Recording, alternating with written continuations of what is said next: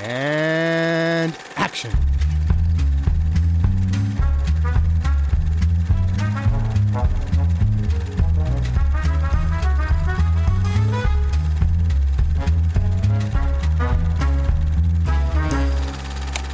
To be quite honest, content I'm not interested in at all. I don't give a damn about what the film is about. Uh, I'm more interested in how to handle the material to create an emotion in an audience. Hallo und herzlich willkommen zu Directed by Alfred Hitchcock. Wir besprechen die gesamte Hitchcock-Filmografie und sind bei einem der Hitchcock-Filme angekommen. Der Ted ist dabei. Hey! Und der Luke. Hallo! Ich bin natürlich der Johannes, wie, so wie immer. Ich, also, ich meine, ihr habt jetzt fast 50 Episoden mit uns gehört oder so. Nee, nee noch nicht ganz. Oh. 45, 45. Nein, noch nicht ganz 50. Aber wir, wir, wir kommen da noch hin. äh, 45 Episoden, wenn ihr, wenn ihr inzwischen noch nicht wisst, wer wir sind, dann weiß ich auch nicht. Vertigo oder Vertigo aus Vertigo aus dem Reich der Toten, wenn wir es mal deutsch aussprechen wollen, ist der deutsche Titel. ist äh, mit James Stewart, Jimmy Stewart, Kim Novak, Barbara Belgettis, Delgettis, nee, Belgettis, so, Tom Helmore, Henry Jones, Raymond Bailey, Alan Corby und vielen, vielen mehr. Und erzählt die Geschichte eines äh, früheren San Francisco Detectives, gespielt von Jimmy Stewart, der am Anfang des Films ähm, einen, einen Unfall hat in einer Verfolgungsjagd über die Dächer von San Francisco, wo er fast von einem Dach fällt, dabei ein ein Vertigo-Anfall, ein, ein, ein Schwindelanfall äh, kriegt und äh, hinterher dann aus, der, aus dem Polizeidienst aussteigt, weil er quasi nicht mehr dienstfähig ist, weil er, weil er, weil er Höhenangst hat, also, also extreme Höhenangst. Dieser wird von einem ehemaligen Studienkollegen angesprochen, ob er nicht ihm helfen könnte, weil er dieser vermutet, dass seine Frau von einer ihrer Vorfahren einer verstorbenen Vorfahrin besessen ist, weil er sie nicht wiedererkennt und sie macht merkwürdige Dinge, sie, er weiß nicht, womit sie den Tag verbringt und sie driftet manchmal ab und ist nicht mehr ansprechbar. Und er findet es erst sehr merkwürdig, lässt sich aber drauf ein und äh, fängt an, eben jene Frau, oder ist sie das? äh, zu beschatten, gespielt von Kim Novak. Und als diese einen Suizidversuch begeht äh, und er sie rettet, verliebt er sich auch noch in sie, aber auf eine sehr creepige, obsessive Weise. Und ja, ich meine, wir spoilen dann schon den ganzen Film. Ich brauche es jetzt nicht, glaube ich, alles, alles im Vornherein erzählen. Also stellt sich raus, oh, er wurde gedupt und äh, sie ist gar nicht die wirkliche Frau, sondern das war ein, ein Plan, um die echte Frau umzubringen und quasi einen, einen Zeugen dafür zu haben, dass sie Selbstmord begangen hat. Und äh, als er das, nee, also genau, er beobachtet dann ihren Selbstmord. Es, es ist eine lange Plotbeschreibung, fällt mir gerade. Ja, es ist ein super langer Plot und super kompliziert. Ganz schön viel in diesem Film, ey. Genau, also sie, sie begeht dann tatsächlich Selbstmord oder er glaubt das zumindest und, und ihn bricht das mental. Also er ne, landet eine Zeit in einer, in einer Anstalt, kommt danach wieder raus und, merk auf merkwürdige Weise, sieht er dann auf der Straße von San Francisco eine Frau, die dieser Frau sehr ähnlich sieht. Und äh, er fängt an, sie kennenzulernen und Stück für Stück versucht er sie zu ihr zu machen, also zu der, äh, wie hieß sie nochmal? Madeline. Ähm, Madeline. Madeline, zu Madeline zu machen. Unter dem Vorwand, dass das ja sein Trauma heilen würde. Aber da steckt deutlich noch mehr drin. Und es ist sehr creepy, es ist sehr anders, sage ich mal, für einen, für einen Hitchcock-Film.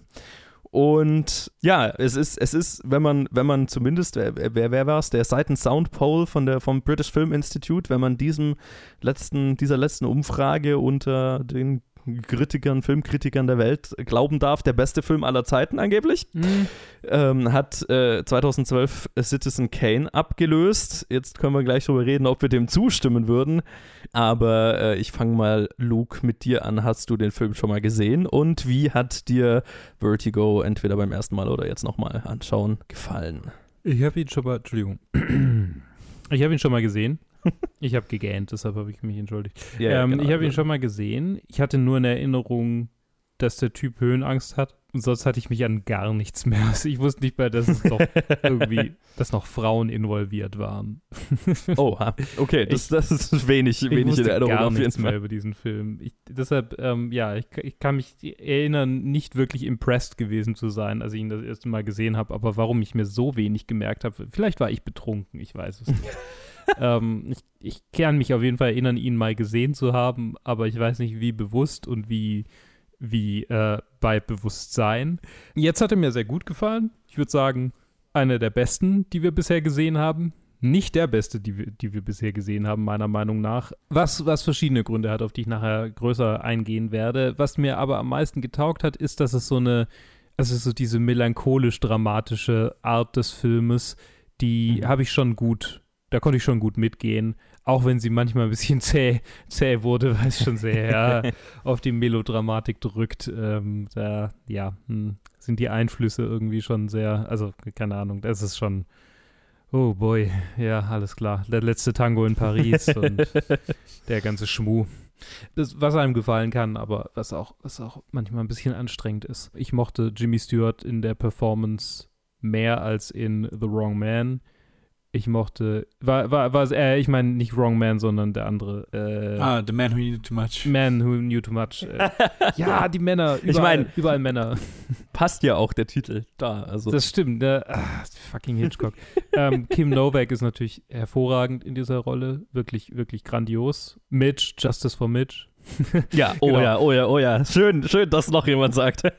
Ja, Sehr gut. Ich meine, Das wäre mein wichtigster Punkt des ganzen Abends gewesen. ja, ohne Scheiß. Ich meine, die, die, Justice for Mitch. die, hat, die hat halt nichts verdient, was ihr da, naja, was heißt angetan wird. Er ist halt einfach ein Arsch zu ihr. So, hoffentlich, Ja, hoffentlich lernt sie genau. draus und sucht sich einen guten Mann.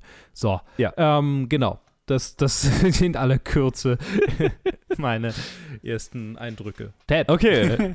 Ted, schon mal gesehen und äh, wie hat er dir gefallen? Äh, erstmal, ja, schon mal gesehen. War unter einer der ersten, den ich gesehen hatte.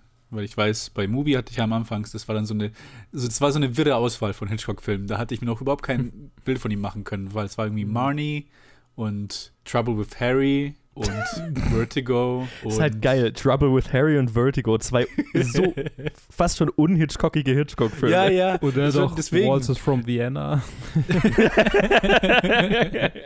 ja, das waren so, das waren so die drei, die ich zuerst gesehen hatte. Äh, Harry und Marnie äh, auf Mubi und Vertigo, weil das eine der, der liebsten Filme von meiner Freundin ist. Mhm.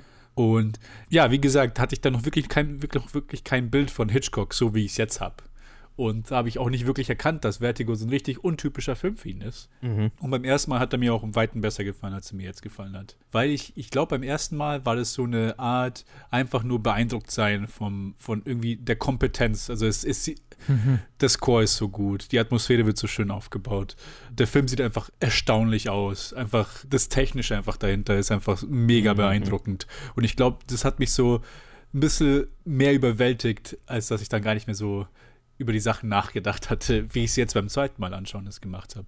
Und jetzt war halt so, dass ich immer noch so äh, diese Sachen wertschätzen kann, die ich erwähnt hatte, aber da halt jetzt dann die Probleme für halt ein bisschen größer geworden sind für mich. Weil ich weiß, ich habe schon ein paar Mal erwähnt bei Hitchcock so, ja, ich weiß nur, ich weiß so nicht, sie kennen sich für zwei Minuten, da sind madly in love und wir werden heiraten und weil irgendwie so als, als so Wegwerf-Aspekt vom Plot bei irgendeinem Thriller, irgendwie Foreign Correspondent Mhm. oder was weiß ich, bei was für ein Film, dann stört es mich auch nicht so. Aber wenn es halt der Fokus vom Film ist und für mich halt dann überhaupt nicht believable ist, dass, äh, wie sich überhaupt irgendwelche Leute hier verhalten, vor allem halt Jimmy Stewart und halt zum einen so die erste Hälfte, wo er dann sich verliebt, ist für mich nicht believable und in der zweiten Hälfte wird er zum, zum abnormalen Creep. Und dann habe ich halt Oh nicht mehr boy. diesen emotionalen Bezug, den ich irgendwie erwartet hatte, jetzt beim zweiten Mal anschauen, weil ich mich auch nicht so sehr an alles erinnern konnte. Also ich wusste noch den Twist und alles Mögliche, aber irgendwie so die einzelnen Szenen, zum Beispiel Mitch hatte ich total vergessen vom ersten Mal anschauen. Und da schließe ich mich auch komplett an mit dieser armen Frau. Aber ja, ich, ich glaube einfach so Romantik ist nicht Hitchcocks Stärke. Er hat sich jetzt ein bisschen dann versucht hier, also so richtig halt aufs Melodrama zu hauen. Und ich glaube, das ist einfach nicht sein Gebiet. Und so kompetent und gut er auch das drumherum macht, ich glaube, die Essenz von dem, was, was diese Geschichte rausgeben kann, die, die kann er nicht rausholen. Also, ich habe zwar Citizen Kane noch nicht gesehen, aber ich glaube, das ist nicht der beste Film aller Zeiten. Ist ja auch eine subjektive Meinung.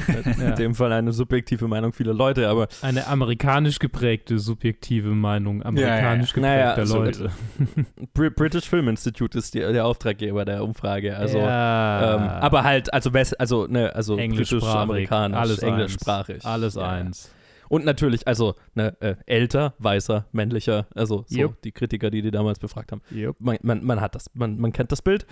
Jo, ich hatte den Film auch schon mal gesehen, auch war einer meiner ersten Hitchcock-Filme und so, also mir war also schon eine ganze Weile klar, dass das eigentlich ein Fehler ist. Also auch das kann ich jetzt nochmal bestätigen, das ist eigentlich so mein, mein, mein größter Takeaway jetzt von, vom jetzigen Schauen von Vertigo, okay. Es ist eigentlich schade, dass der Film dieses diesen Ruf hat, den er hat, oh, das ist irgendwie einer der besten Filme aller Zeiten, einer der besten Hitchcock-Filme, weil er natürlich dazu verleitet, dass Leute, dass das der erste Hitchcock-Film ist, den Leute sich anschauen. Und das ist eigentlich der größte Fehler, den du machen kannst. Weil ich glaube, so, da wo wir ihn jetzt anschauen mit dem Kontext, das macht halt deutlich mehr Sinn. Und entschlüsselt den Film, glaube ich. Also finde ich noch deutlich mehr, wenn man mehr von ihm gesehen hat und mehr über ihn weiß. Weil es ja ein, also kommen wir ja auch noch dazu, ein, ein, ein ungewöhnlich persönlicher Film ist Mhm. für Hitchcock und über Hitchcock, was der Film ne, mit ihm zu tun hat. Deswegen hilft es, glaube ich, wenn man Kontext hat und weiß, dass das nicht der typische Hitchcock-Film ist einfach. Ja, und äh, damals, als ich ihn das erste Mal angeschaut habe, also ich fand ihn gut, aber den größten Eindruck hat er nicht gemacht.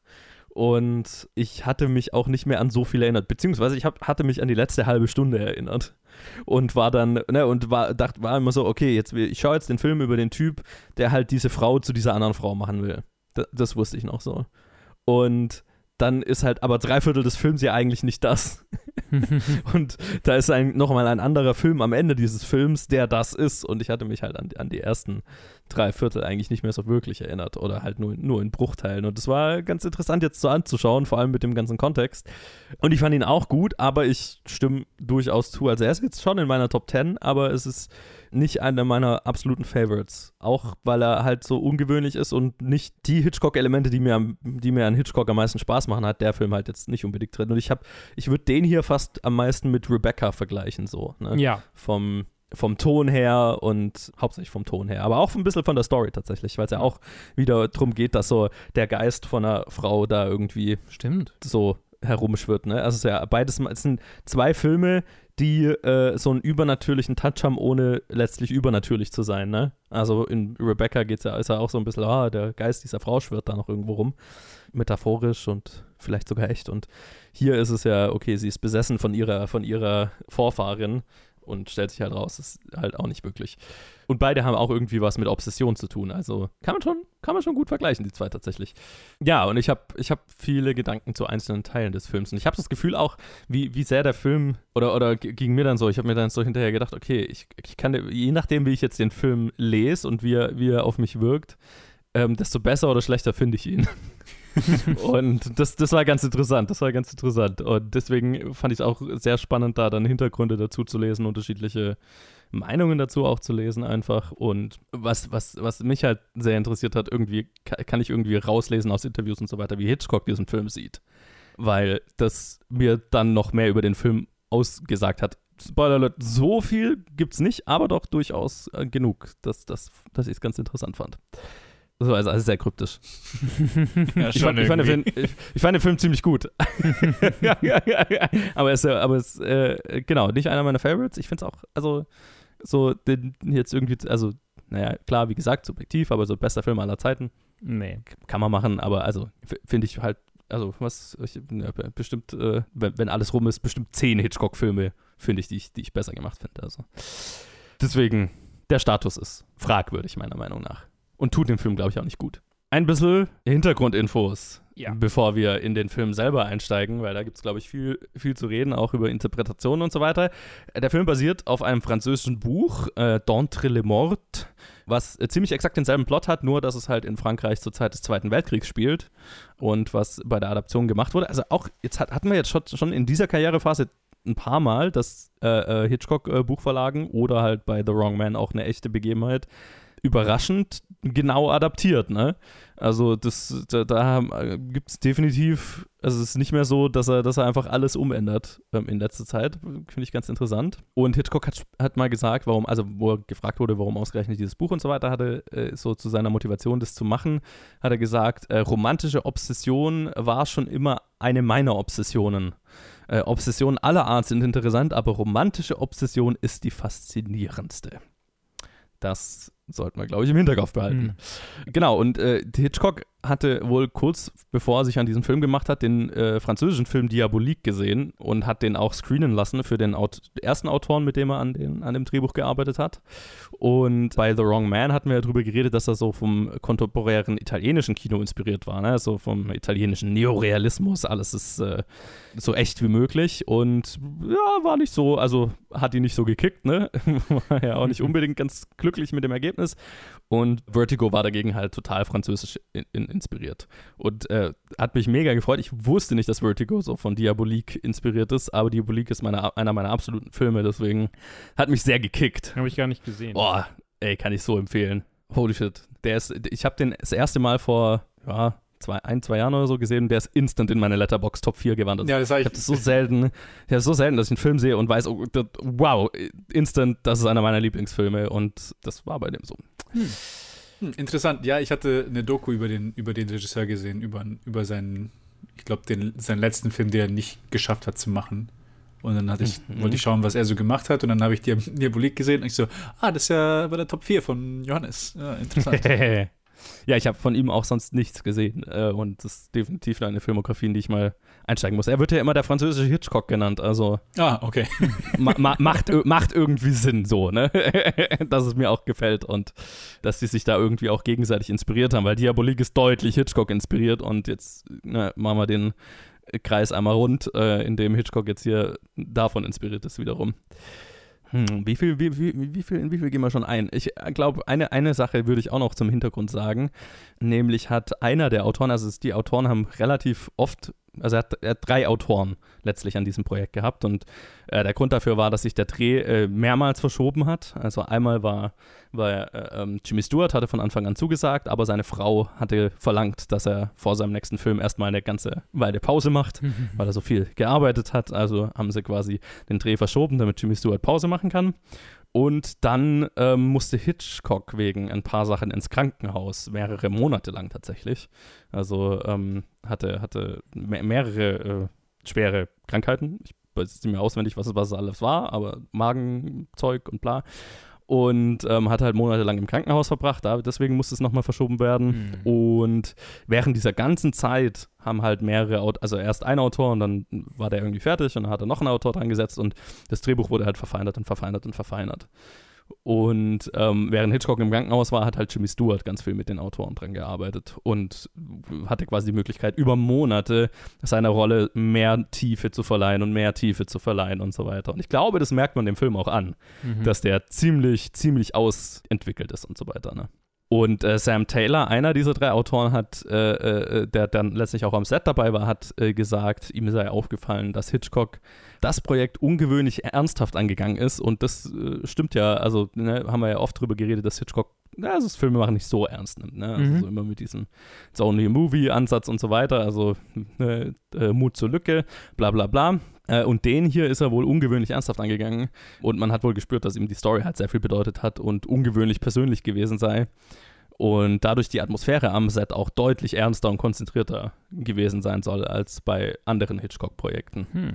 Weil ich meine, wir haben oft drüber geredet, dass er Streiche spielt und den ganzen ja. Schmarrn und ja. halt Leute zum Lachen bringt, bla, um so die Atmosphäre aufzulockern. Und das war wohl hier einfach nicht der Fall. Oder das fand ich ganz interessant ich stehe gerade ein bisschen, komm, ja? vielleicht kommen wir noch dazu, vielleicht bin ich gerade einfach dumm oder vergesslich oder alles davon, wahrscheinlich alles davon. ähm, was war denn so wahnsinnig persönlich für ihn?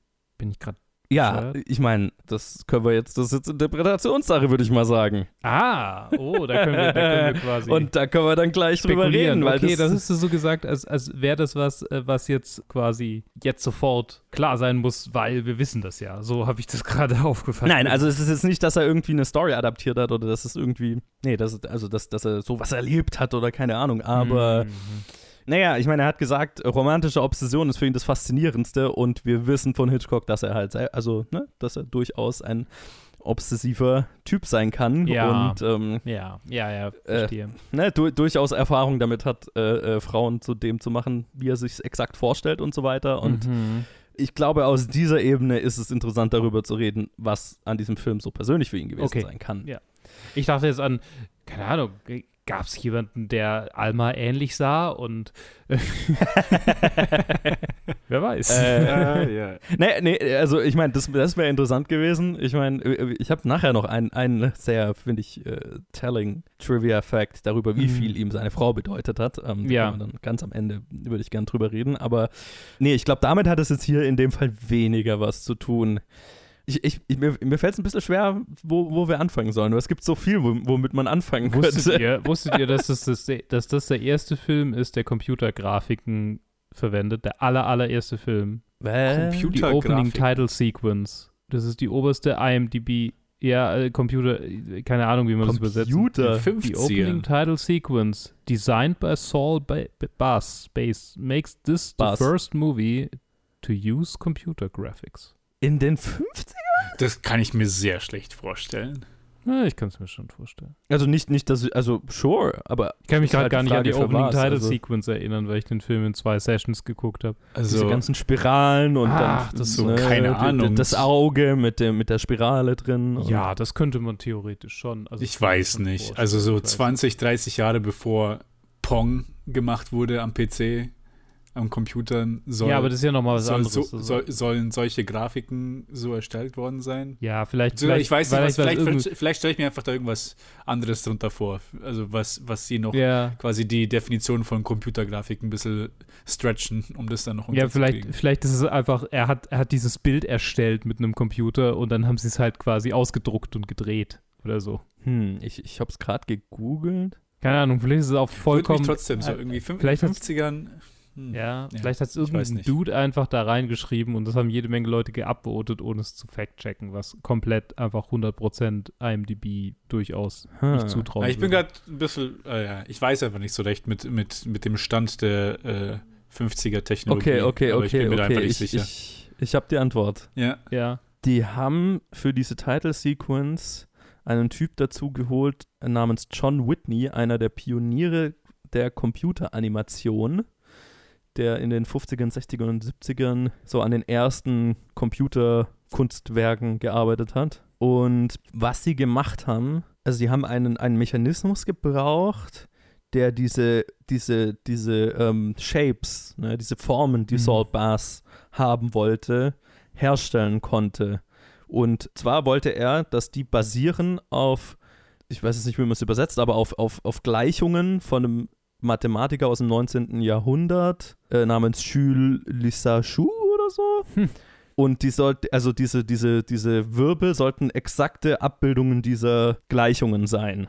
Also mathematisch korrekt. Und dann anhand von einem bestimmten Pendel äh, soll, sollte die Animation erfolgen. Und was sie quasi gemacht haben, also man kann das googeln, da gibt es ähm, dann, also da saß jetzt keiner an einem echten Computer und hat was gemacht, sondern da, das ist halt, die haben Mechanik mit ganz früher Computertechnologie verbunden, um das zu zeichnen und so weiter. Hm, Wenn ihr okay, versteht. Okay, So, ja. so, so digital-analog-Konverter irgendwie auf so eine Weise, so elektrische Signale in irgendeinen Ausschlag um. Ja. Ja. Ja, äh, irgendwie sowas. Also Hm. d- genau, das ist irgendein mechanisches Computerkonstrukt, was dann ein Pendel bewegt, was diese Formen zeichnet. Witzig. Interessant. Cool.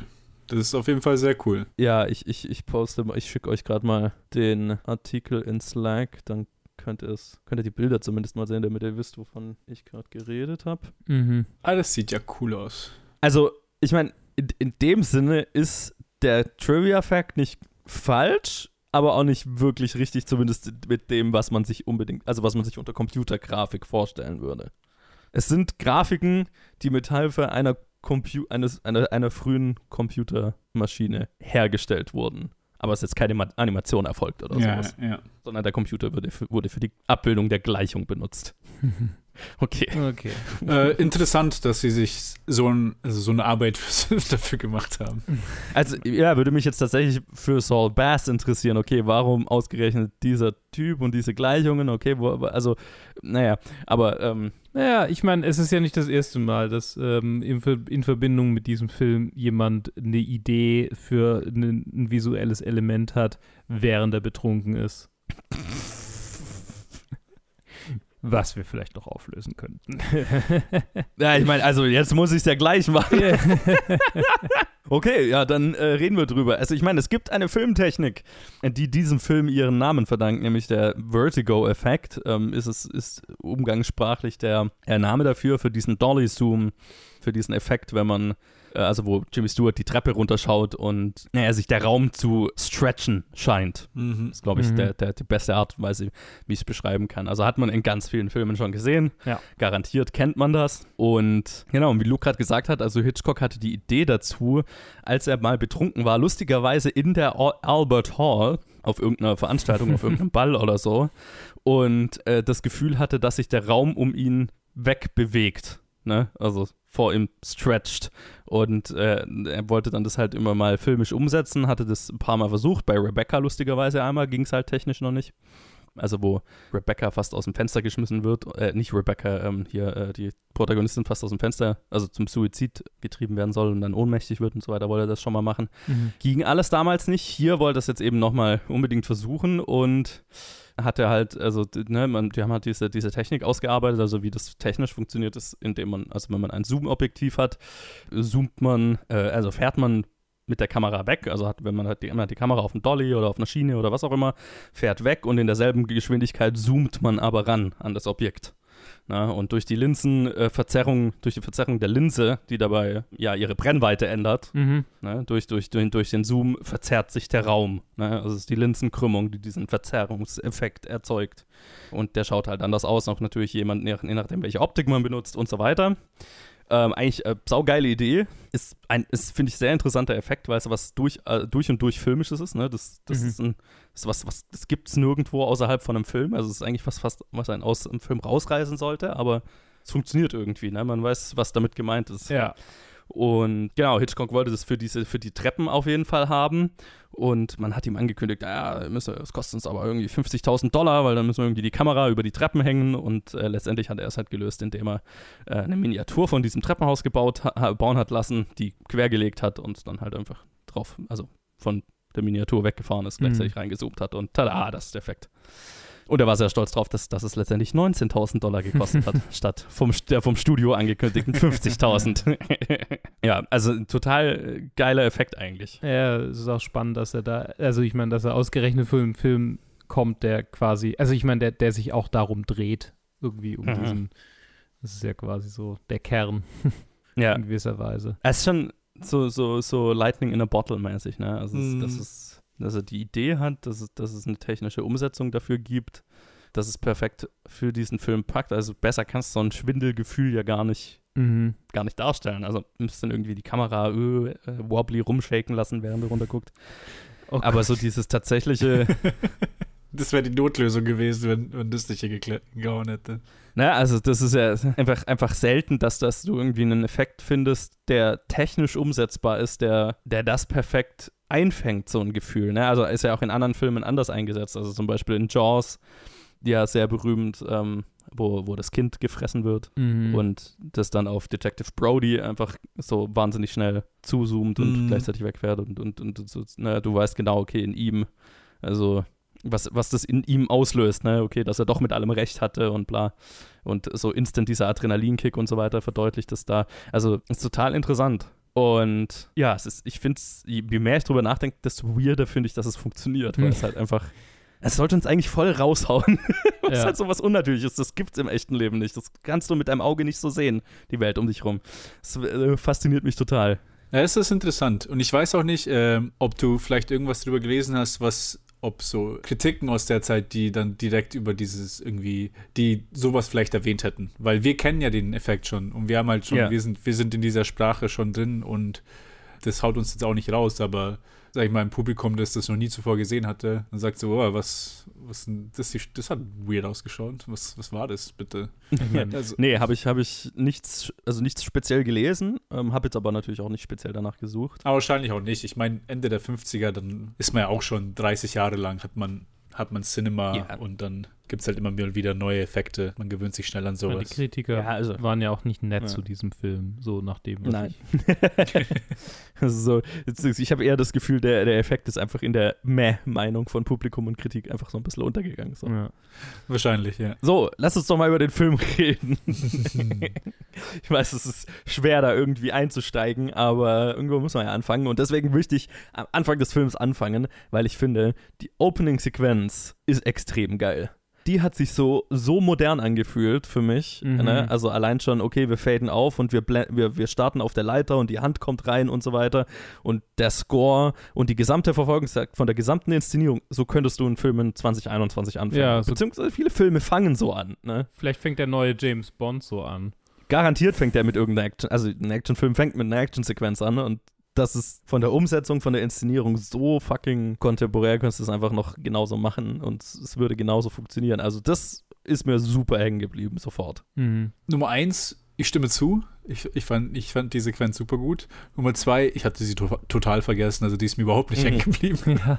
Aber ich finde sie, sehr, find sie sehr, sehr gelungen. Ja, ich habe mich dann auch wieder daran erinnert, wo es dann lief. Ne? Dann habe ich mir, ah, ja, ja, genau, jetzt fällt er ja fast und bla.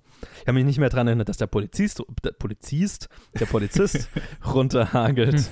und ähm, fand, ich, fand ich ziemlich, also auch für einen Hitchcock-Film, ne? Also hier gibt es durchaus thematisch auch krassere Momente, so als in, in deinem üblichen Hitchcock-Film. Also oft ist ja in einem Hitchcock-Film, wenn, wenn so ein, jemand stirbt oder so, also es ist eher so, naja, thrilling, aber es ist eher unterhaltsam gehalten. Und ja. der Tod von dem Polizist ist ja schon ziemlich ernst und Horrorfilm-esk genommen, ne? Also der, mhm. ne, wie er da runterhagelt und der Schrei und wir schauen zu, wie er runterfällt und quasi wie er aufprallt, mehr oder weniger. Und dann.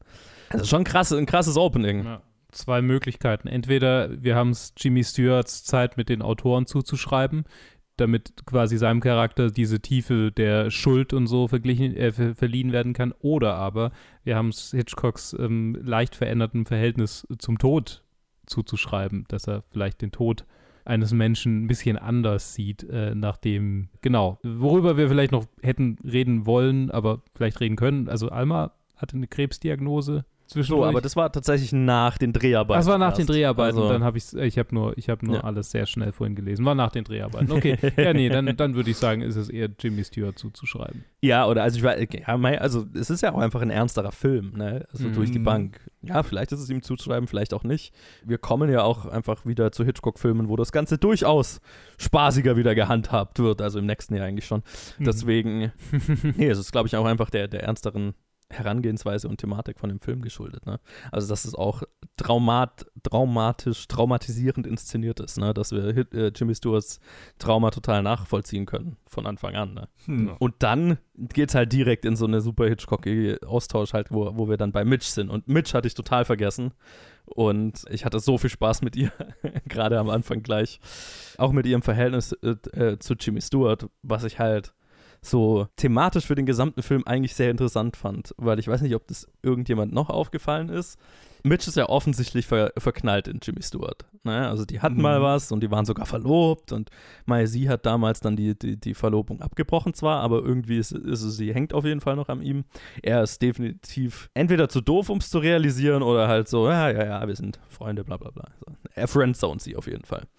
Was ich interessant finde, ist, dass er quasi weil Mitch ist ja als Charakterin super unabhängig, ne? Die hat einen eigenen Job und so weiter, hat, hat keine Beziehung, ist nicht irgendwie definiert von einer Beziehung zu irgendeinem Dude. Und äh, Jimmy Stewart interessiert sich nicht die Bohne für sie, aber ist halt obsessiv letztlich über eine Frau, die sehr co-abhängig ist und die definitiv mehr sich nach dem Mann definiert, mit dem sie zu tun hat und so weiter. Ne? Also mhm. interessiert, er interessiert sich nicht für die emanzipiertere Frau, sondern eher für die, die er halt kontrollieren und formen kann letztendlich. Was definitiv eine bewusste Aussage von Hitchcock war, weil das habe ich auch in Interviews gelesen, dass er das, dass es ihm definitiv bewusst war und das bewusst in den Film reingebracht ist. Mhm. Äh, und da habe ich mich halt einfach nicht dran erinnert. Das letztes, beim letzten Mal durchschauen, einfach, äh, beim letzten Mal anschauen, einfach völlig über meinen Kopf hinweggegangen. Und, und das hat mir Mitch noch sympathischer gemacht. Ja, es Ja, ist ich halt mein, so eine, ja. so eine ja, gefühlt schon vergeudete Rolle, nicht vergeudete Rolle. Ich, natürlich hat es äh, genau das ja die Intention von Hitchcock gewesen, aber dann wird es halt auch, bei, bei, bei Hälfte vom Film wird es dann einfach gedroppt. Das heißt, er, er geht Ja, in die Mental schade. Institution und dann sieht man sieht sie nie wieder. Das ist einfach nur so, okay, also ist jetzt einfach weg. Also es ist einfach scheißegal. Was, was ich auch, ich meine, man kann es auch so sehen, dass er halt so, keine Ahnung, er, sie war halt die, die mal, die einzige, die ihm irgendwie Halt geben wollte. Und dann, nachdem irgendwie er so halbwegs wieder auf dem Bein ist und quasi dann seine neue Obsession hat, indem er halt Kim Novak nochmal sieht und so quasi, ah, die sieht ja genauso aus, dann ist ja halt so, ja, okay. Selbst wenn sie noch irgendwo in, ihrem, in seinem Leben gewesen wäre, dann, das war das wäre das Späteste, wo er sie dann komplett gedroppt hätte, um sich nur Ja. noch auf die zu, auf diese eine Frau zu konzentrieren. Ah, es ist, ist komisch, weil mir hat mir haben auch definitiv die Szene auch am besten gefallen, weil es einfach nur so, okay, das ist Hitchcock Stewart im, im, in ihren Elementen. Das ist, das ist der Banter, wo sie halt noch Spaß irgendwie haben. Und das, das sind meistens auch die Szenen, die mir halt immer am meisten gefallen haben bei, bei, bei, den, bei ihnen Kollaborationen. Deswegen fand ich es ein bisschen schade, dass die einfach so verschwunden ist bei der Hälfte vom Film. Ja, definitiv. Also auch so vom, vom, vom Dialog und so weiter. Interessant finde ich halt, dass, also ich finde, das ist fast Jimmy Stewarts interessanteste Rolle von allen Hitchcock-Filmen, weil er ja nicht, also von vornherein nicht, einfach so einen Good Guy spielt, sondern halt einen Typ, der sich sehr für einen Good Guy hält. Mhm. Aber er ist ja schon in der ersten Szene ziemlich, ziemlich arschig zu Mitch. So. Mm, Ja. Also von, von vornherein. Also er ist, er ist von vornherein ein problematischer äh, Charakter. Und ich finde es sehr interessant, wie es Jimmy Stewart spielt. Und ähm, ich finde, er ist sehr erfolgreich darin, das über den Film immer weiter aufzudecken, sodass man vielleicht beim ersten Mal anschauen das noch gar nicht bemerkt am Anfang. Sondern, ah, er ist ja immer noch der charismatische Enchaks-Guy und so weiter und ist halt ein, ein lustiger Typ, ein sympathischer Typ und man ist noch definitiv voll bei ihm. Also beim, ging mir garantiert beim ersten Mal schauen so. Und es wird erst so Stück für Stück dreht sich das so auf den Kopf. Und ich glaube, der Moment ist wahrscheinlich für jeden anders, wo man sich denkt, ich glaube nicht, dass er der Held der Geschichte ist. ja. Ich glaube, allerspätestens, wo er anfängt, sie, sie einzukleiden, Ja. so Mhm. gegen ihren Willen, ist so, das, das also, Boah, Das ist. das ja, war so eine unangenehme Szene. Also, das ist, Alter. yeah. Ah, was mich halt so abfuckt, also quasi, um, um dann noch diese letzten 30 Minuten zu Ende zu gehen, ist, es fängt halt, halt so an und er ist halt obsessiv und er kleidet sie ein, der will, dass sie die Haare färbt und äh, das Make-up so hat und alles und er drängt sie, drängt sie, drängt sie. Und dann resultiert, oder dann findet er halt halt heraus, dass, dass sie geschauspielert hat und quasi hat einen Geistesbiss und kann quasi eins und eins zusammenzählen. Und dann endet es halt in ihrem Tod. So, und auch auf eine sehr abrupte, hitchcockige Weise, wo es halt einfach so, okay. Voll, ja. Hier ist es wieder so ein Film, ja. Und ich finde, das hat schon einen, einen sehr hässlichen Nachgeschmack hinterlassen. Weil es halt einfach seine Art ist, solche, so, so, Ende zu, so ein Ende zu machen. Dass er das vielleicht gar nicht so realisiert hat, weil ich glaube, das machen sie schon ab. Also es ist schon zum großen Teil absichtlich, ihn als, als einen Arsch zu zeigen. Ja. Aber ich glaube nicht zu dem, Ex also nicht zu dem Level, wie sie es beabsichtigt hatten, dass er auch so rüberkommt. Ich glaube, das sind ja noch, auch noch Leute jederzeit. Das heißt, die haben zwar gesagt, okay, wir machen jetzt hier einen Arsch, aber ich glaube, das war halt dann nochmal so, okay, weil wir halt alle Männer aus den 50ern sind gerade, ist das dann für unsere Augen halt nochmal so exponentiell schlimmer, habe ich das Gefühl. Es ist, also es ist definitiv heutzutage krasser, als es damals gewirkt hat, mit Sicherheit. Mhm. ja. Und ja, das, das war halt, das so beim zweiten Mal anschauen war halt das, was halt dann die meisten, wo ich die meisten Probleme damit hatte. Weil ich weiß, viele haben gesagt so, ah ja, die erste Hälfte, also ich habe mir halt Letterboxd-Reviews angeschaut und die erste Hälfte ist so, ah okay, die ist ein bisschen langsam, da passiert nicht so viel. Und ab der zweiten Hälfte war ich dann drin quasi. Da ist dann das Interessante, wo dann ähm, sie in Anführungsstrichen stirbt. Und ich muss sagen, die erste Hälfte hatte ich gar nicht mal so ein Problem damit, obwohl sie jetzt auch, also ich es auch nicht so stark fand. Und die zweite Hälfte ist halt dann so, wegen den letzten 20 Minuten, hat mir einfach so ein schlechtes Gefühl gegeben, dass ich einfach dann denke, so, ja, okay, habe ich, hab ich das jetzt gemocht oder war ich, bin ich jetzt nur irgendwie angewidert von Ja, diesem mein, Film? Das Interessante finde ich, also das will der Film ja auch auf Ja, jeden ja. Fall. Ich, ich, und ich war tatsächlich voll dabei, ich glaube, bis wirklich die- zu, zu den letzten 20 Sekunden, wo sie dann, wo sie stirbt. Das ist, glaube ich, eine Entscheidung, die vielleicht heute anders getroffen worden wäre. Bis dahin habe ich mir tatsächlich gedacht, okay, das ist erstaunlich erfolgreich darin, das so zu verkaufen, dass er klar der Antagonist ist. Ja. Oder ja. und nicht, also dass er eine Grenze überschreitet, dass es nicht okay ist, was er macht. Ne? Also auf keinem Auge so, ne? Und ähm, weil ich, ich hatte tatsächlich noch so, ich bin in den Film reingegangen, weil ich mich nicht mehr dran erinnert habe und habe so gedacht, oh geil, okay, schauen wir mal, ob das, also äh, alle sagen irgendwie bester Film aller Zeiten, aber wird das, wird, wird das so rüberkommen? Also ich wusste nicht mehr, ob der Film versucht, Jimmy Stewart sympathisch zu machen in seiner Obsession. Ob, ob, man, ob der Film will, dass wir mit ihm mitfühlen. Auch wenn er was Falsches macht, ob der Film will, dass wir, dass wir Mitleid für ihn haben. Und ich glaube nicht, dass er das will. Hm. Und da war ich positiv überrascht tatsächlich. Ja, da, bin ich mir, da bin ich mir nicht so sicher. Zumindest mit dem Setup. Also, wir sehen ihn zwar als etwas problematischen Charakter, aber man sieht ihn ja auch irgendwie als, als so eine gebrochene Figur. So, ah ja, ich habe mein Vertigo, ich habe irgendwas sehr Traumatisches hinter, also überlebt und gehe halt jetzt mein Leben so in, mit, mit diesen Sachen auf meinen Schultern. Und dann beim Midpoint hat er dann so einen kompletten Nervenzusammenbruch und dann könnte man schon argumentieren, dass das irgendwie so ein Setup dann darstellt für, okay, das ist ein Mann, dem muss man, so einem kann man mehr entschuldigen, weil er so traumatische Sachen erlebt hat. Aber ich weiß auch nicht, ob das, ob das einfach nur so in die Plotpoints reingedacht ist, weil ich muss auch dann ehrlich sagen, also äh, tendenziell würde ich dir eher zustimmen, dass, dass der auch nicht dafür genutzt wird, ihn, ihn als eine tragische Figur wirklich darzustellen. Es ist eher so, okay, in dieser Szene ist er jetzt richtig traumatisiert im Krankenhaus und dann, dann ist er aus dem Krankenhaus raus und dann, okay, jetzt ist er wieder so, okay, jetzt ist er halt wieder obsessiv. Der Film, ich, ich finde, ich find, der Film ist kompetent darin, sie als eine tragische Figur darzustellen. Ja. Und Mhm. er führt halt zu ihrem Tod. Also ist er irgendwie unser Ja. Antagonist. also, Mhm. Ja, ich meine, also sie, sie ist halt äh, das Opfer von zwei Männern, die sie halt scheiße behandeln. Ne? Genau. ja. Also die sie benutzen. Und, und das ist halt übel, dass sie dann am Ende auch Ja. mit dem Leben dafür Und dann bezahlt. gibt es noch ein Femizid im Übrigen. Ja, genau. Also das, das ist halt eher das, das, ist das Problematischste daran, finde ich. Warum ich nicht glaube, dass der Film ihn glaub, also der, dass der Film groß will, dass wir mit ihm mitfühlen, ist, dass und das, das finde ich einen interessanten Spagat, den der Film macht, weil ja einerseits ist er ja das Op Opfer von einem Scam. Ne? Also er wird, er, er wird auch missbraucht von, von dem Typ und von ihr, ähm, um äh, quasi das Alibi für den Tod, für den Mord an der echten Frau zu liefern.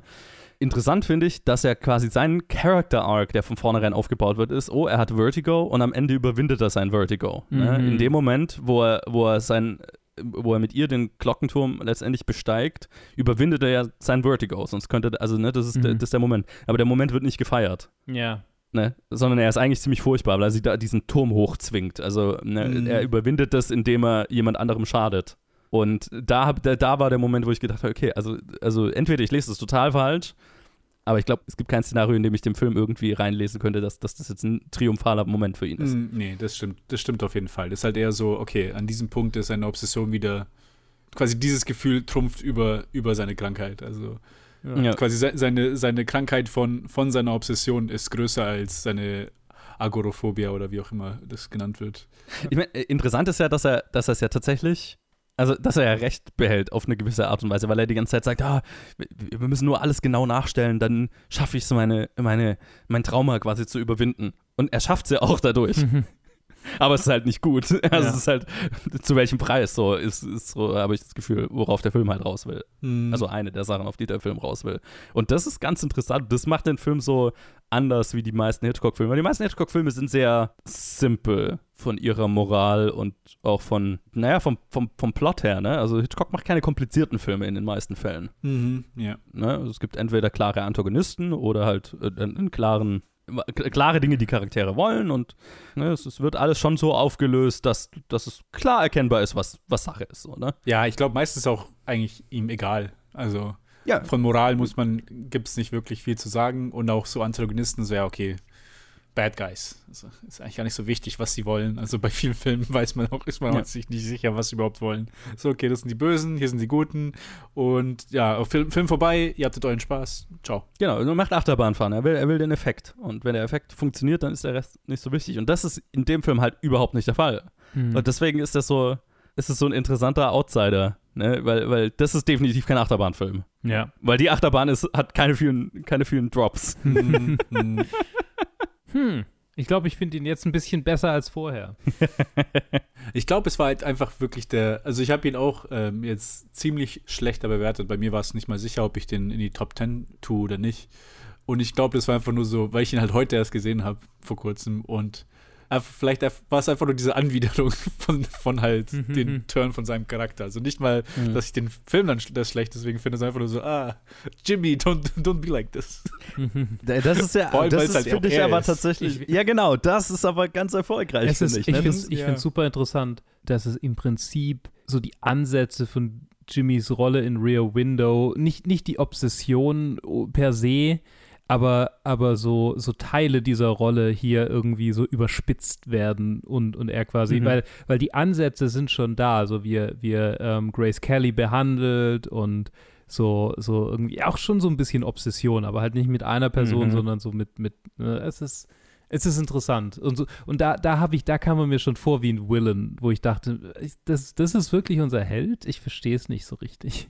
Und Ja, die Ansätze sind auf jeden Fall da. Ja. Und ich meine, in beiden Filmen hat er eine, also irgendwie eine krank krankheitliche Behinderung, ne? Also Ja. da, im anderen sitzt er halt im Rollstuhl und hier hat er sein, seine Höhenangst. ja, haben sich einfach selbst kopiert.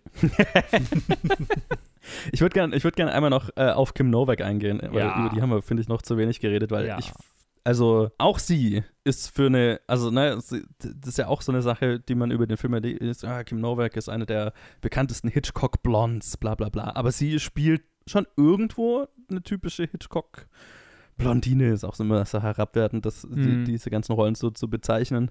So eine Hitchcock-Protagonistin, Antagonistin, je nachdem, wie man sie sieht. Aber auch sie ist vom Feeling her sehr anders und tatsächlich finde ich, dass sie perfekt gecastet dafür ist. Diese Rolle hätte zum Beispiel Grace Kelly nicht spielen können. Also hätte nicht gepasst. So, ne? Mhm. Und sie ist ganz anders als irgendeine andere Frauenrolle bisher in, Hitchcock, in einem Hitchcock-Film. Ich habe gelesen, dass Audrey Hepburn sich interessiert hatte für diese Rolle. Mhm. Kann ich, kann ich sehen. Kann ich auch sehen. Immer noch schlechter als Kim Novak. Also, ich meine, es liegt auch so ein bisschen dran zu Kim Novak. Also, tatsächlich, als sie damals gecastet wurde, war sie wohl eine der bekanntesten Schauspielerinnen dieser Jahre. Mhm. Ich kenne nichts anderes von ihr. ich wollte gerade Also, sagen. sie ist tatsächlich für mich so ein unbeschriebenes Blatt und deswegen äh, ist es, also, ne, dieser Film hat sie jetzt für mich geprägt und das macht es natürlich noch, also, das passt dann natürlich noch besser, weil da ist kein, kein, kein Bild im Kopf, was sie, was da mit reinkommt in diese Rolle, ne? Mhm. wo man sie dann das erste Mal sieht, da, ne, wo sie in diesem Restaurant da an ihm vorbeiläuft. Holy shit. ja. Das einfach, passt perfekt, ne, weil sie auch so eine, finde ich, so eine Aura halt einfach hat, sowas, sowas, weiß gar nicht, wie ich es beschreiben soll. Sie hat so ein bisschen was Mysteriöses, ne, sowas, äh, ich, ich kaufe ihr total ab, dass sie vielleicht besessen ist von, von irgendjemandem, von einem Geist oder sowas. Und die meisten äh, Hitchcock-Protagonistinnen sind ja eher spritziger, eher aufgeweckter, eher, ne, es ist ja eher was, was er mit seinen weiblichen Hauptrollen macht und sie ist halt überhaupt nicht das. Schon, Mhm. also viele sind schon eisig und so weiter, Mhm. so vom, von, von wie sie sich geben, aber das ist ja schon nochmal was anderes hier. Ich meine, ich, ich finde es ich find's interessant, wie, wie, wie radikal anders sie sich dann auch in ihrem wahren Alter Ego quasi ähm, anfühlt. Also Mhm. In, in, in äh, Ju- Judy, Judy ist es, ne?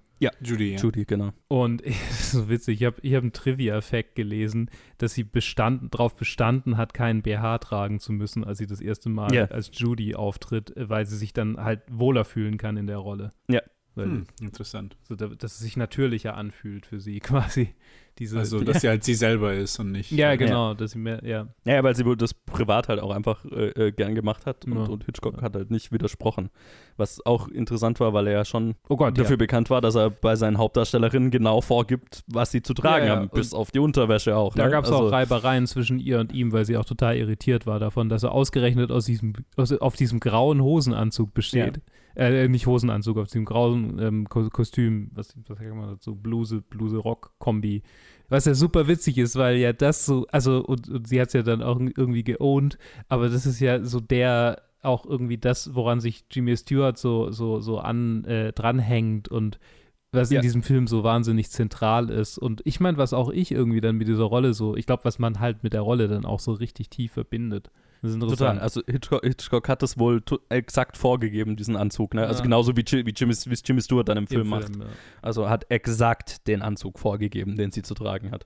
Und sie ist halt ähm, damals äh, das erste Mal zu Edith Head, zu der Kostümbildnerin gekommen und hat gesagt, okay, äh, sie trägt alle Farben außer Grau. Und dann hat Edith, Edith Head ihr erstmal nicht verraten, dass sie spezifisch einen grauen Anzug zu tragen hat. dann hat ihr erstmal andere Designs gezeigt und so weiter. Und dann hat Hitch, also ne, hab, hab, sind sie und Hitchcock so ein bisschen aneinander, aneinander geraten und ich meine, letztendlich musste es halt, musste es natürlich machen.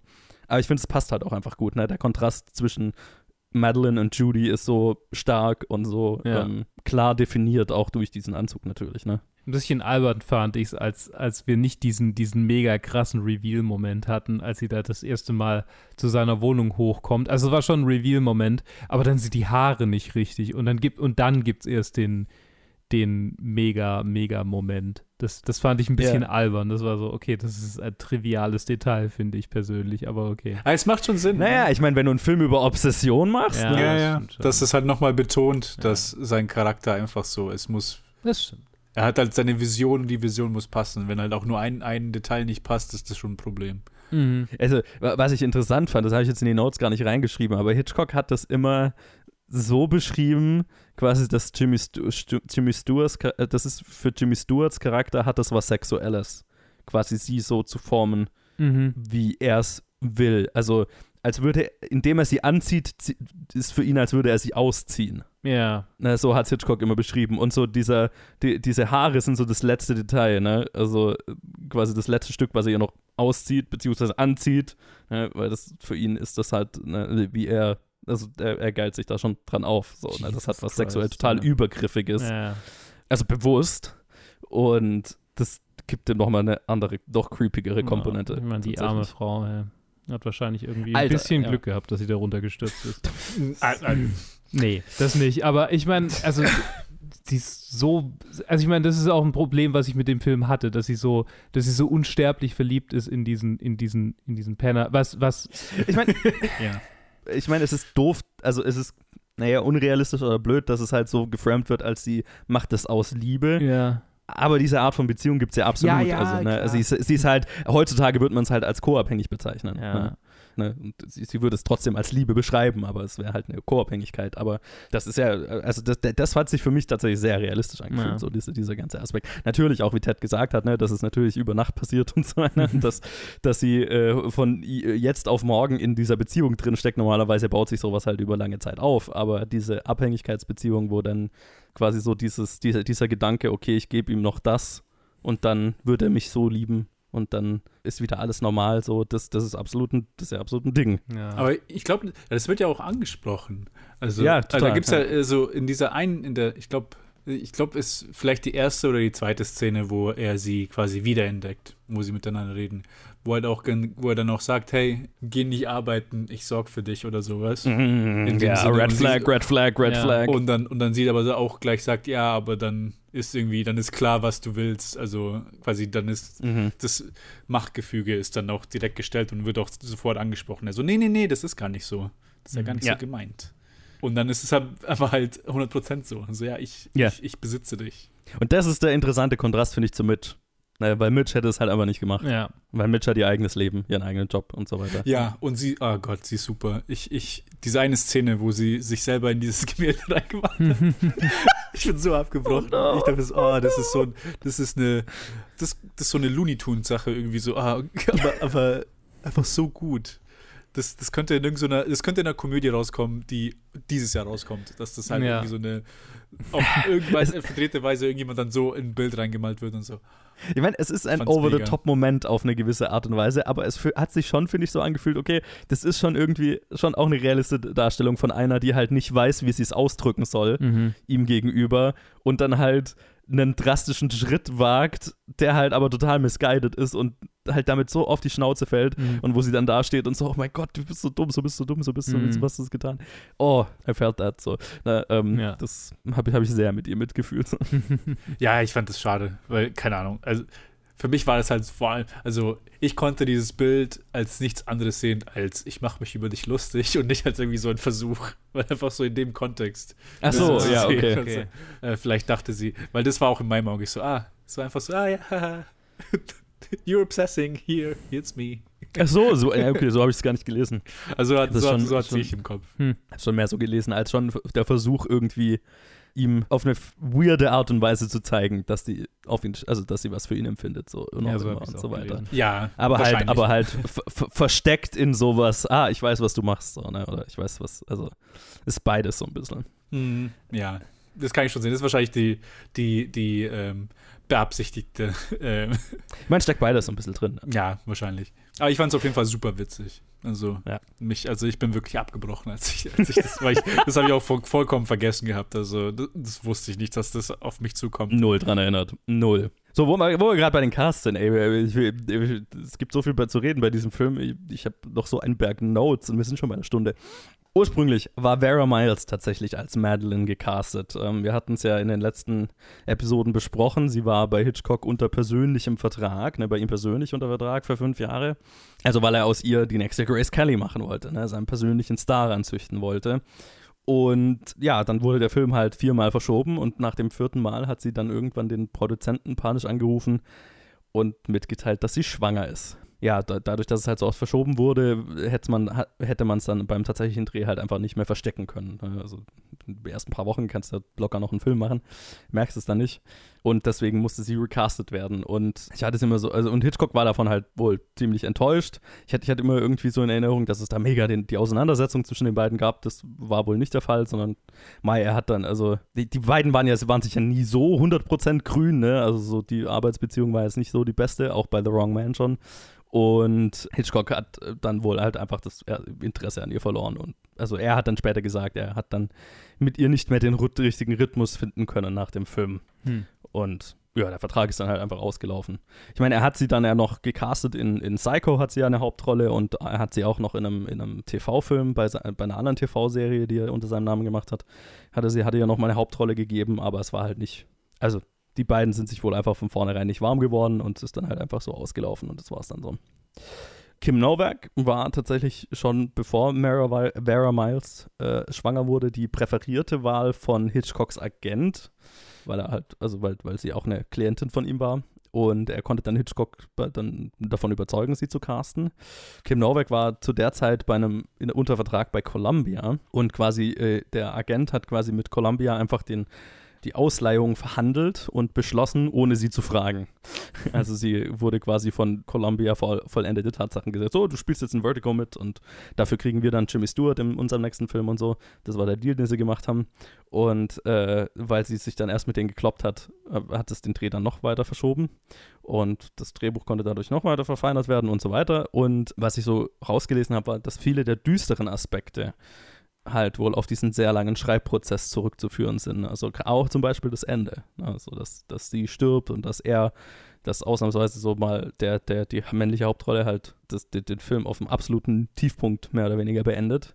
Das halt sehr ungewöhnlich war Mhm. zu der Zeit. Jimmy Stewart und äh, Kim Novak haben sich wohl sehr gut verstanden, hatten eine sehr gute Arbeitsbeziehung und ähm, sie beide waren wohl Schauspieler, die halt nicht äh, nach äh, einem Cut sofort aus einer emotionalen Szene wieder rauskommen konnten. Ne? Also gibt ja unterschiedliche Schauspieler, also Schauspieler, die das, die es ganz einfach können, ne? die auf bei Action emotional werden können und bei Cut dann einfach wieder sie selbst sind und die beiden waren wohl, hatten da wohl große Probleme, halt wieder aus, rauszukommen und konnten da sehr gut miteinander arbeiten und sich gegenseitig unterstützen, um die emotionalen Teile zu überstehen, sozusagen. Das fand ich, fand ich sehr süß. Also es wurde tatsächlich als Händchen halten bezeichnet. Hm. Immer wieder. Habe ich in unterschiedlichen Büchern gelesen, dass die dann halt sich Händchen halten dagegen äh, aus den Szenen jeweils rausgeholfen haben wieder. Und äh, Kim Novak hat Jimmy Stewart halt als wie so einen großen Bruder beschrieben, der ihr auch dabei geholfen hat, mit Hitchcock klarzukommen, was ihr wohl ein bisschen schwer gefallen ist. Weil ähm, sein, also auch wenn er den Film ernst genommen hat, ernster genommen hat als viele andere, hat er halt immer auch ihr gegenüber so diesen It's only a movie-Ansatz und so weiter vertreten und das fand sie halt wohl eher einschränkend, da er natürlich halt auch nicht auf wirklich auf ihre Ideen und so weiter eingegangen ist sich halt auch, also ich meine, hat Hitchcock ja nie gemacht, dass er irgendwie aufgrund von Schauspieler-Hinweisen irgendwelche Lines geändert hätte oder so. Nee, also das war halt einfach nicht mit ihm. Und deswegen auch mit, mit Kim Novak ist, ist Hitchcock, und also die sind sich auch nie wirklich warm geworden. Und natürlich, wie, wie wir auch vorhin gesagt haben, hat er ihren, ihre Performance und ihren Look äh, bis aufs kleinste Detail halt geformt, so wie Jimmy Stewart das mit ihrem Charakter am Ende vom Film macht. Und sie fand es halt sehr einschränkend. Mhm. So, Okay. und äh, letztendlich war der Dreh dann äh, mehrere Wochen über dem Zeitplan, hauptsächlich wegen einer Szene, die tatsächlich dann in, in der Crew äh, ziemlich berüchtigten Status hatte, was ich interessant fand, nämlich äh, die in Jimmy Stewarts Apartment, nachdem Madeline versucht hat, sich umzubringen und er quasi sie zu hau nach Hause gebracht hat und sie dann im Bett liegt. Dieser erste Shot, was ja so ein langer Tracking-Shot ist, ne? Mhm. wo, wir, wo wir einmal durch sein gesamtes Apartment schwenken, da sehen wir ihre Klamotten da in der Küche hängen und dann sehen wir sie im Bett hinten liegen. Und das haben sie mehrere Tage hintereinander immer und immer und immer wieder gedreht, weil die Kamerabewegung nie perfekt genug war. Also nicht wegen den Performances, sondern einfach, weil, weil die, Be also ne, Hitchcock hatte bestimmte Bewegungen, bestimmtes Timing im Kopf und das hat wohl nie gepasst und deswegen haben sie es halt einfach unglaublich oft gemacht. Oh Mann. Und dadurch, also hauptsächlich durch diese Szene, hat sich ja der Dreh wahnsinnig verschoben. Und äh, einer noch ein, ein komplizierter Shot war, wo äh, nachdem Judy endgültig zu Madeline geworden ist, ne, wir haben über den Reveal geredet, wo sie dann letzt, äh, final mit auch der richtigen Frisur aus dem Bad kommt und das grüne Licht leuchtet sie an und bla. Und die küssen sich und dann dreht ja Mhm. sich die Kamera um sie und wir sind kurz wieder in dem Stall, wo sie sich das erste Mal geküsst haben. Und dann sind wir wieder zurück im Apartment. Ist das irgendjemand aufgefallen? Ja, ja. ja. da, weil, wo, wo ich das gesehen habe, habe ich gedacht, what the fuck, wie haben sie das gemacht? Das ja, wäre halt ein Visual Effects Shot heutzutage. Mhm. Wie ging das? Und die haben es wohl so gemacht, dass die beiden halt wohl auf einer Plattform standen und das gesamte Set sich um sie gedreht hat. Also nicht die Kamera hat sich um sie gedreht, sondern das Set. Hm. Und ähm, das war halt, war halt mega choreografiert und ähm, kompliziert. Und sie, die beiden mussten halt sich auf eine ganz bestimmte Art und Weise bewegen und küssen und dann ähm, halt am Ende so aus dem Bild rausfallen lassen, mehr oder weniger. Und äh, dabei hat sich wohl Jimmy Stewart auch einmal verletzt, weswegen der Dreh wieder ein paar Tage pausiert werden musste. Scheiße. Ja, so eine Szene geht halt nicht mit, mit Double. Ja, nee, nee, nee, nicht wirklich. das ist, kein, ist halt kein Stunt-Double möglich. Ja, wir haben schon drüber geredet, dass äh, das die, war jetzt die erste Zusammenarbeit mit Saul Bass ne, für die Opening Credits und halt auch die sehr abstrakte Traumsequenz. Die können wir auch mal noch kurz erwähnen. Oh ja. Fand ich, also hat, hat, hat mich natürlich sehr an die Salvador Dali-Sequenzen und so weiter erinnert. Ja. In, in Suspicion. Nee, nicht Suspicion. Ey, warum verwechsel ich die beiden immer? Ähm, Ähm, das, du meinst natürlich den Film namens, ähm, ich sag's dir gleich, Ähm, Spellbound. Mhm. Ja. Äh, beide mit S. Genau, es war die erste Zusammenarbeit mit Saul Bass, nicht die letzte. Der hat jetzt äh, in Zukunft, also ich glaube, die meisten von seinen Opening Credits in, in, in den nächsten Filmen gestaltet. Und auch diese Location im Kloster, in diesem, ne, dieses Kloster San Juan Batista, die gibt es wirklich und äh, Hitchcock hatte die von Anfang an im Sinn. Das einzige Problem war, die, da gibt es keinen Turm. Mhm. Und der ist ein Matte Painting Ah. in allen Shots, in der, zu, in der da zu sehen ist. Mir ist tatsächlich in einem Shot ist mir aufgefallen. Ja, ich aber mein- man, man sieht es nicht wirklich. Ja. Aber Ich Mir ist mich nicht zu aufgefallen. erinnern. Ich meine, mich zu erinnern. Mich hat er ausgetrickst. Aber diese Technicolor-Filme sehen alle aus wie Matte Paintings, immer. Alles. ja, ja, genau. Ja, ja die, ich finde gerade die Filme aus den, ja, so Ende der 50er bis, bis Anfang 70er und so weiter haben so einen ganz bestimmten, ganz bestimmtes Look und Feeling und so weiter. Mhm. Also viele davon zumindest. Äh, Kann ich immer die Zeit sofort einschätzen, wenn ich das sehe. Ja, es war komisch, das zu sehen, weil normalerweise, wenn wir halt diese Szene in den Autos haben, dann haben wir immer ähm, einen Shot von weiter weg und dann halt mittendrin auf sie drauf und dann im Hintergrund halt dieses, ähm, wie auch man das nennt, Rückprojektion. genau die Rückprojektion. Und dieses Mal sticht sogar noch mehr heraus, weil man halt dann statt einen Shot von draußen zu haben, ist es so ein Shot von, von der, also mit ihm und der Rückprojektion und dann ein Shot, wie er gerade aus dem, dem Auto folgt. Und das ja dann, ich glaube, Mhm. offensichtlich mit wirklich der Kamera im Auto hinter dem ja. anderen Auto hergefahren, was halt die actual Footage ist. Und dann, Ja. das, das ist mir dann, das hat bei mir dann so ein bisschen so, ein paar Räder haben dann ein bisschen gehangen, ein paar Zahnräder im Kopf. So, ah, das Ja. sieht komisch aus. Ist immer lust, wieder lustig, äh, wenn, wenn Rückprojekt, also Rückprojektionen werden ja auch heutzutage die ganze Zeit noch eingesetzt. Es hat einfach irgendwas Weirdes, es hat so was Altertümliches, finde Mhm. finde Ja, ich. Und ja. es ist so lustig, wenn, wenn man das, also wenn ich das heutzutage immer noch sehe. Also bei der, bei der Serie, an der ich gerade arbeite, war so ein Tag, wo sie nur so Rückprojektion, Auto, Rückprojektionsautofahrten gedreht haben. Und es ist sehr weird zu sehen einfach. Es hat halt sowas irgendwie so, okay, äh, wir könnten es anders machen, aber es, Alle machen das so. Das macht halt so, so Sinn. richtig was etabliertes halt so. Okay, das ist, Ja. äh, that's, that's the way. Es ist simpel, weil einfach Kameras auf ein Auto zu schnallen und so weiter ist so fucking kompliziert und teuer Ja, und so ja. weiter. Nein, wir gehen ins Studio, stellen da zwei riesige Fernseher hin und das war's. Hm. Fertig. Ich muss bei Rückprojektion immer an Airplane denken, wo im Hintergrund dann irgendwann äh, die, die Äh, Indianer ja. auftauchen und, und mit Pfeilen. und das ist sehr witzig. So, eine Szene gibt es, über die ich mit euch noch reden wollte, und da haben die tatsächlich auch hinter den Kulissen sehr viel drüber gestritten. Es ist die Szene, in der Judy den Brief schreibt darüber, was wirklich passiert ist, so in der, ein bisschen über die Mitte der, de- des Films, ne, wo, wo der große Reveal ist, dass sie nie mehr wirklich Madeline war und er gedupt wurde und so weiter. Wir den Flashback kriegen. Joan Harrison, also Hitchcocks ehemalige Assistentin, inzwischen Produzentin seiner TV-Serie, äh, war fest davon überzeugt, die Szene zu kicken. Und äh, Hitchcock hat ihr zugestimmt tatsächlich. Also er fand, dass der Reveal sollte erst am Ende des Films kommen. Mhm. Der Autor, also einer der Autoren, hat sich vehement dagegen gewehrt. Er fand, es war, musste unbedingt an dieser Stelle bleiben. Auch der Paramount Studio Boss fand das so. Und am Ende hat Hitchcock äh, äh, es aufgrund einer einzigen Meinung entschieden, nämlich Almas Meinung.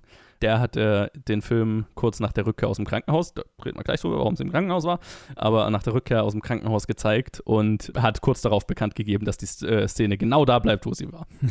Weil Alma es auch in der Mitte des Films gut fand. Und ich fand es tatsächlich auch sehr gut. Aber da meine Frage an euch, wie fandet ihr den Reveal in der Mitte des Films? Hm. Hat das für euch Sinn gemacht? Oder also hättet ihr es lieber erst am Ende erfahren? Hm. Ich finde, ich glaube, es, es ist schwer zu beurteilen. Ich müsste, ich müsste quasi eine Version im Kopf haben, wo das nie passiert wäre und dann am Ende der Reveal kommt mit, Hm. weil am Ende würde der, Reveal quasi mit seinem Monolog kommen, so, ah, quasi er sieht das Schmuckstück und dann erzählt er uns, während Ja. sie da während ihr sie hochzerrt, er- erzählt er uns den Reveal. Und ich glaube, das eine hat dann nicht genug Platz mit dem anderen, quasi Reveal und quasi sein, sein Wahnsinn. Und es ist gut, dann das einfach rein am Ende zu haben und dann in der Mitte quasi den Reveal zu haben, was halt auch ihrem Charakter ein bisschen mehr Tiefe schenkt dann für, die, für diese zweite Hälfte Absolut, ja. wo sie halt auch schon so ähm, quasi, man sieht schon so, ah, eigentlich will ich weglaufen, aber ich liebe dich so sehr. Also es, es, macht, es macht schon viel aus. Aber Ich glaube, ich, ich finde es auch besser so. Ich, ich würde sogar noch weitergehen. Ich glaube, der frühe Reveal macht sie zur inoffiziellen zweiten Protagonistin des Filmes. Quasi an diesem Punkt Mhm. wird sie mehr Protagonistin als Jimmy Stewarts Charakter, der sich mehr und mehr irgendwie vom Zuschauer entfernt und, und halt so in seiner Welt steckt, während wir eigentlich dann mehr und mehr mit ihr mitfiebern. Also es geht eigentlich gar nicht mehr darum, was, was, was ihn glücklich macht, sondern darum, was sie glücklich macht. Und Mhm. ähm, das passiert quasi in dem Moment, wo sie diesen Brief schreibt. Und ohne diese Szene würde das so nicht funktionieren. Und ich glaube tatsächlich, ohne diese Szene würde viel von der Willification von Jimmy Stewarts Charakter wegfallen. Yes, absolut. So, also, so habe ich es nämlich auch gedacht. Also wenn, wenn, wenn du das nicht weißt über sie, dann ist sie, bleibt sie halt mehr in dieser Opferrolle, ne? Und wir sehen es weiter aus seiner Sicht. Und so wechseln wir, oder zum, haben wir zumindest zwei Perspektiven, ne? Und eine, eine Gegendarstellung zu seinem Wahnsinn, mehr oder weniger. Und das, finde ich, ist sehr erfolgreich. Und es ist natürlich auch so ein, also die Szene da zu haben, ist natürlich viel mehr auf diesem Suspense-Prinzip aufgebaut, was ja sehr Hitchcockig ist. Deswegen war ich überrascht, dass er es tatsächlich rausschmeißen wollte, weil ähm, es natürlich spannender zu wissen, dass sie es ist, aber Jimmy Stewart weiß es nicht und du fragst dich die ganze Zeit, oh, wann wird er es erfahren und was wird er dann machen? Ja, also da, ich finde, dadurch ist natürlich diese, dieser Spannungspfeil viel stärker. Sonst schaust du irgendwie noch eine halbe Stunde dem bei, bei zu, wie er sie quält. Ja. Also ich habe das Gefühl, es ist dann fast nicht mehr auszuhalten, so dieser ganze Teil. Ne? Mm, ja, ja. Weil dann wissen wir ja nur, oh, er will irgendwie seinen Wahnsinn überleben, äh, über, überwinden, aber, also sein, sein Vertigo überwinden, aber wird, ver, verfällt immer mehr in Wahn. Dann ist es dann ist fast Shining-esque. Ne? Dann konzentrieren wir uns viel zu sehr auf den Villain und nicht, nicht, nicht auf sie. Ja. Ich glaube, da, das, das, hat, der- das hat Luke super getroffen, dass quasi dann Ja. quasi der Protagonistenshift quasi mit, mit dem Briefschreiben einfach stattfindet und das halt auch eine sehr essentielle, ein sehr essentieller Shift ist, dass wir halt dann quasi ihr folgen und nicht mehr ihm. Ja. Sehr schön. Sind wir uns noch alle einig. so, äh, äh, jetzt habe ich gerade gesagt, irgendwie Alma war im Krankenhaus. Das äh, sollten wir, denke ich, noch ansprechen. Ja. Ich fand es sehr rührende Geschichte. Ähm, 1958, kurz nach den Dreharbeiten, hat Alma, also Hitchcocks Frau, überraschend die Diagnose Gebärmutterhalskrebs bekommen, was damals quasi ein Todesurteil war. Also gab es nicht wirklich eine Behandlung dafür. Hm. Sie hat sich dann auf eine halt damals experimentelle neue Behandlungsmethode eingelassen. Ich habe es nicht ganz gecheckt, was das jetzt für eine Behandlungsmethode war. Dafür bin ich nicht medizinisch genug, ähm, die halt jedoch halt hohe Risiken mit sich bringen, äh, mit sich gebracht hat. Also es gab eine relativ hohe Sterblichkeitsrate bei, bei dieser Behandlungsmethode, die war halt noch nicht, nicht genug getestet. Also sie war dann halt der Testgruppe mehr oder weniger.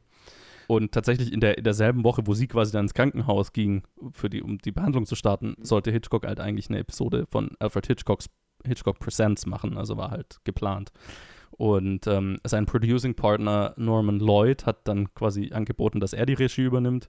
Äh, Hitchcock hat das abgelehnt, weil er gesagt hat, na, das ist unprofessionell, er wird das machen. Und ähm, das lief dann halt so, dass quasi sein, er, sein, sein Producing Partner hat ihn dann quasi, nach, glaube nach dem ersten Drehtag oder ich weiß nicht mehr genau, nach Hause gefahren, wo Alma dann frisch im Krankenhaus war und ähm, die beiden sind dann wohl einfach stundenlang in Hitchcocks Garten gesessen und Hitchcock hat sich quasi beim Ausgeheult und pausenlos über Alma geredet und was, äh, ne, also was sie ihm bedeutet und dass alles ohne sie überhaupt nichts wert ist, was er ohne sie machen würde und so weiter.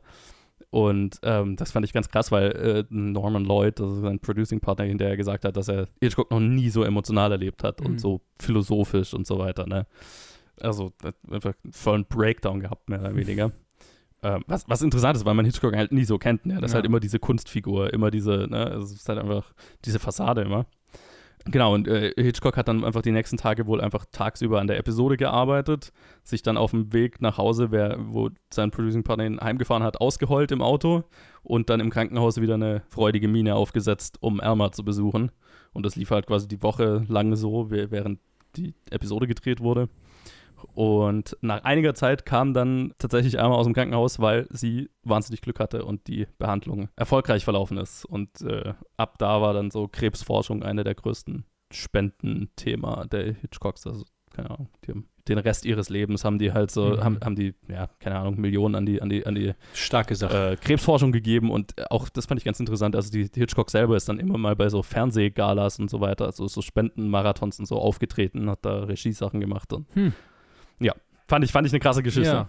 Ja, das ist, ähm, macht ihn ein bisschen menschlicher.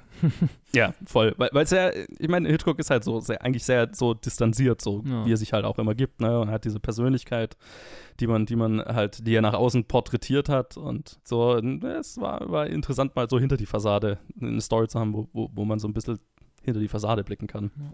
So, zurück zu Vertigo. Als der Film rauskam, war die Reaktion vom Publikum und der Kritik ziemlich negativ. Also verhalten bis negativ. Eher so ein meh, I don't get it. Er wurde dennoch für zwei Oscars nominiert: Best Art Direction und Best Sound, also jetzt auch nicht, also halt zwei technische Awards. Und äh, hat dann halt über die Jahre erst so an Prominenz gewonnen. Heute ist er auf Platz 92 der IMDb, Top 250, Platz 165 auf Letterboxd. Das ist auch, glaube ich, mehr realistisch so für meinen Geschmack. Mhm.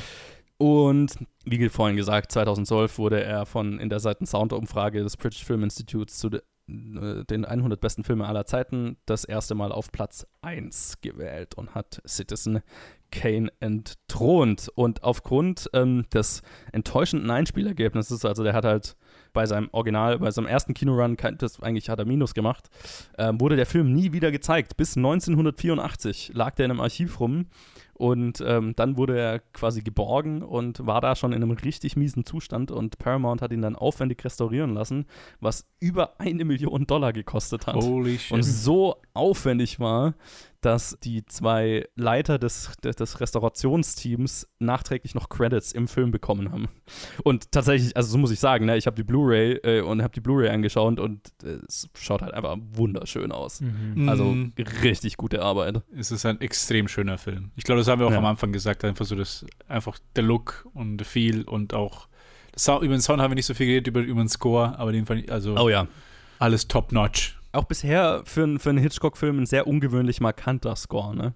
Mm. Ist ja sonst nie so das Wichtigste an einem Hitchcock-Film. Ich glaube, das war auch das, also ich glaube, vor allem auch das Score war, was mich, was mich beim ersten Mal anschauen so begeistert hat an dem mm. Film, weil, also, ich will nicht sagen, dass ich auch so in eine Trance gefallen bin, aber das hat, er, hat schon, er hat mich schon so in so eine Atmosphäre reingeholt, wo ich dann wirklich drin war. So, es war halt das Mystery drin, was ist mit dieser Frau los und irgendwie so besessen von Toten, aber auch dann mit seiner Besessenheit und, die, und dann die Musik hat halt bei überall alles geholfen. Jetzt, ich habe das zweite Mal anschauen war auf jeden Fall viel reflektierter, deswegen habe ich da ein bisschen mehr Distanz gehabt, aber beim ersten Mal, ich kann mich erinnern, da war ich, da hatte ich bis jetzt sehr wenige Filme, wo ich da wirklich so wirklich richtig drin war.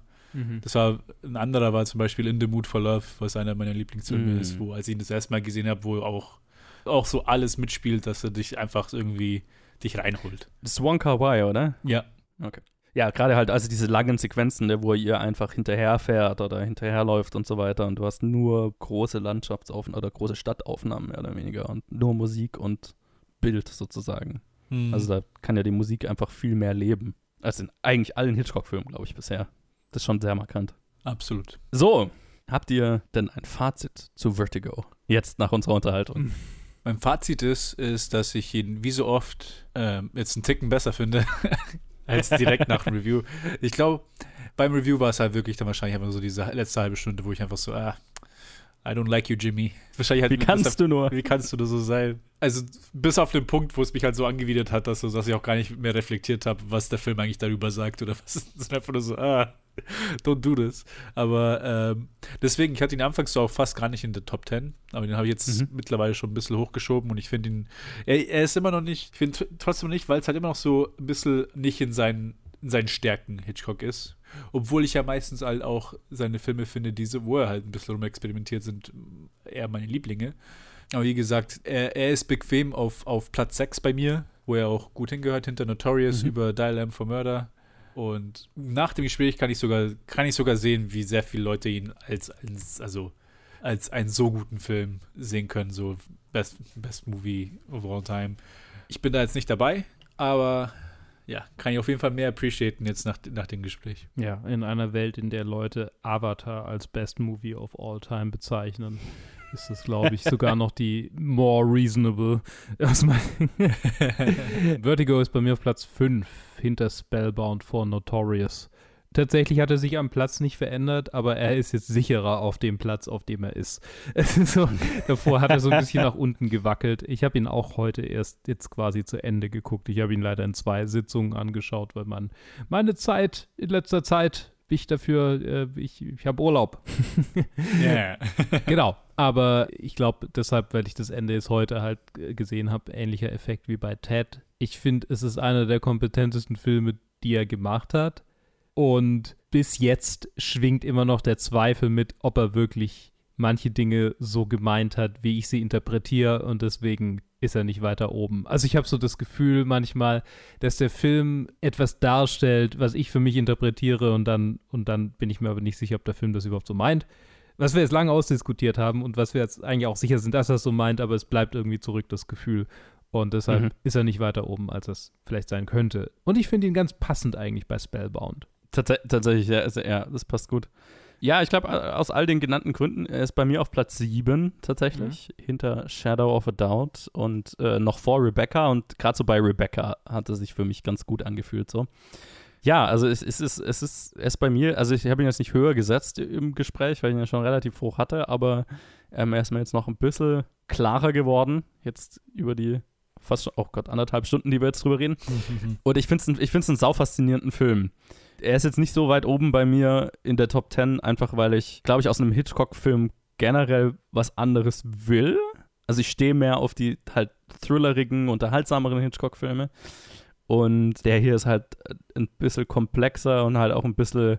Ja, es ist halt nicht, das Entertainment ist hier nicht im Vordergrund so, ne? Und das, deswegen ist er so weird in dieser Gesamtfilmografie. Das ist ganz, das finde ich halt sehr interessant. Mhm. Und da haben wir jetzt auch ausgiebig drüber geredet, was, was da in- für Interpretationsspielraum gibt. Und also ich, ich kann total sehen, warum, warum er den Ruf hat, den er hat. Aber wie gesagt, auch hier nochmal PSA, wenn ihr euch für Hitchcock interessiert, das, das ist nicht, wo ihr anfangt. Bitte nicht.